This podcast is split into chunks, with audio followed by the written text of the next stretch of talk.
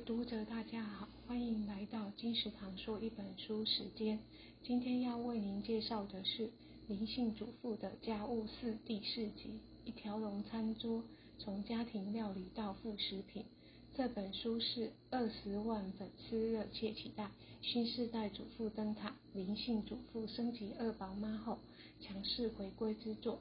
一条龙餐桌彻底重建制作副食品的观念。准备大人料理时，副食品也能顺手完成，省时又省力。可从八十八道食谱延伸成上百道料理，轻松虏获全家人的胃。双书特别版观念重建篇加美味食谱篇，家家户户必备。买了这本书，你要有心理准备，它会赖在你家很久很久，因为即便度过了副食品阶段。里面的食谱会持续被孩子与家人点餐。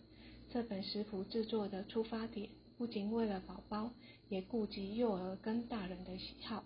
说到底，副食品只是短短几个月的事，能在主食的过程中，也逐步培养起全家人的餐桌文化，一起享用美味营养的家庭料理，才是主妇心中最美的期盼呀。